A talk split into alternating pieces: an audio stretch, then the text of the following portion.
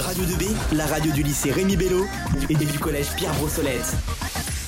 Vous êtes bien sur Radio 2B. Euh, bah, après cette euh, pause musique, nous sommes de retour pour euh, parler euh, du surtourisme et ses conséquences néfastes et donc comment y remédier. Et pour ça, nous sommes avec Bastien, Rohan, Alix et Nolan. À vous la parole. Merci beaucoup. Effectivement, je serai accompagné d'Alix, de Rohan et de Nolan pour parler du surtourisme. Euh, surtourisme. Mais qu'est-ce que le surtourisme? Le surtourisme est un afflux important de touristes dans une zone qui a un attrait plus ou moins puissant, comme par exemple l'île de Pâques et ses fameuses statues Moai qui subit des afflux de touristes importants. Euh, Alix, le- quelles sont les conséquences du surtourisme sur l'environnement? Bonjour Bastien. Les conséquences du surtourisme sur l'environnement sont d'abord la surconsommation. Évidemment, ces touristes consomment beaucoup. En eau, en énergie, en nourriture, etc. Ça crée beaucoup de déchets, donc beaucoup de pollution. Et on sait tous qu'il faut économiser l'eau.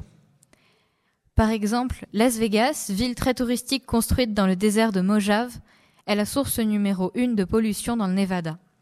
Elle consomme 870 litres d'eau et 8000 mégawatts par jour, principalement pour entretenir ses 40 terrains de golf, ses jets d'eau, ses 150 000 chambres d'hôtel et ses 120 casinos. J'aime bien les chiffres.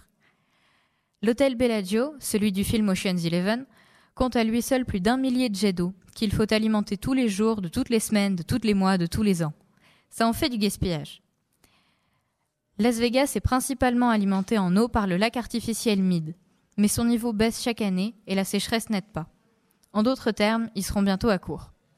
En même temps, construire une ville pareille au milieu d'un désert, c'était pas une brillante idée. Ensuite, la dégradation des lieux touristiques. Tout le monde y passe. Le Machu Picchu, une ancienne cité inca située au Pérou, qui a pourtant accédé au rang de merveille du monde en 2007, est menacé par le tourisme de masse et la déforestation. Le passage des visiteurs use la roche et certains dégradent même les lieux en y laissant des déchets. Le nombre d'entrées a été réduit à 5600 maximum par jour, avec pas plus de 2500 personnes en même temps. Le manque d'arbres cause des glissements, des inondations et augmente le risque d'incendie, ce qui est un vrai problème en Amérique du Sud. Un programme de reforestation a été lancé en 2020 avec comme objectif planter un million d'arbres. Ce serait super si le pays n'avait pas également commencé la construction d'un énorme aéroport tout bétonné à quelques kilomètres de là. L'humanité ne manque jamais de nous décevoir. C'est tout pour moi. Merci pour ton intervention, Alix. Suite aux conséquences environnementales, des conséquences culturelles néfastes, avec Rohan. Oui, bonjour, moi je vais parler du problème du surtourisme sur la culture. Je vais commencer par euh, rappeler un détail de la culture. Euh, y a, dans la culture, il y a des objets, des statuettes, des tableaux, mais aussi des idéologies, comme euh, les faits d'avoir des rituels.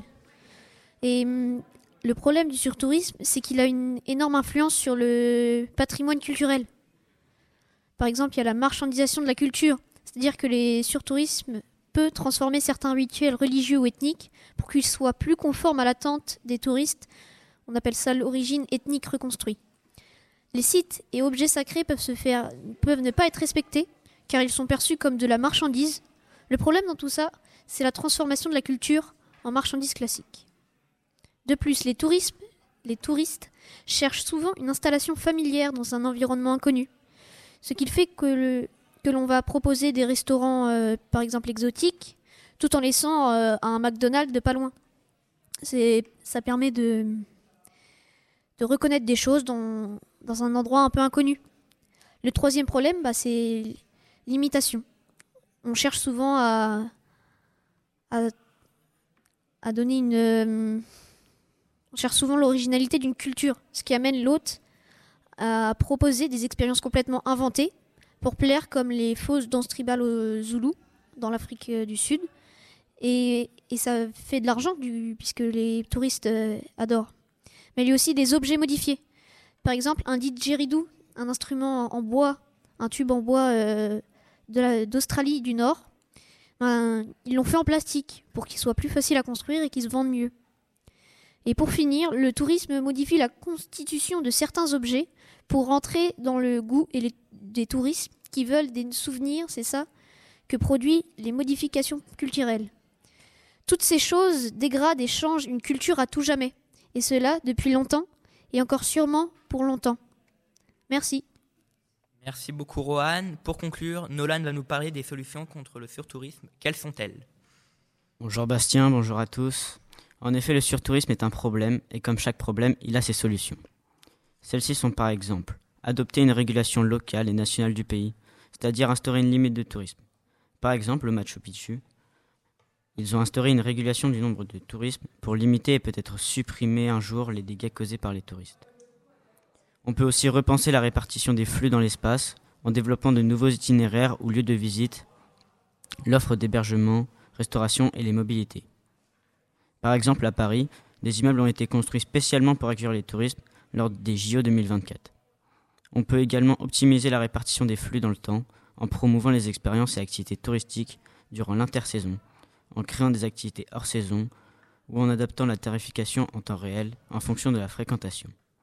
Par exemple, encore une fois, au Machu Picchu, ils ont créé un programme de réforestation lancé en 2020, car la déforestation avait créé des inondations et des glissements de terrain créés par le surtourisme.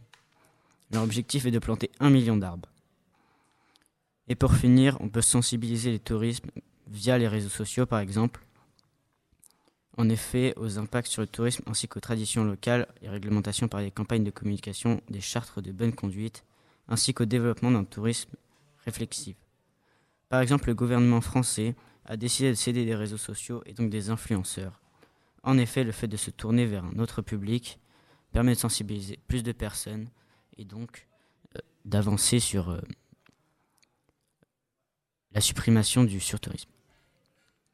Merci de nous avoir écoutés. Nous vous souhaitons une bonne journée. À bientôt sur Radio 2B. Merci à vous euh, pour cette émission sur le surtourisme.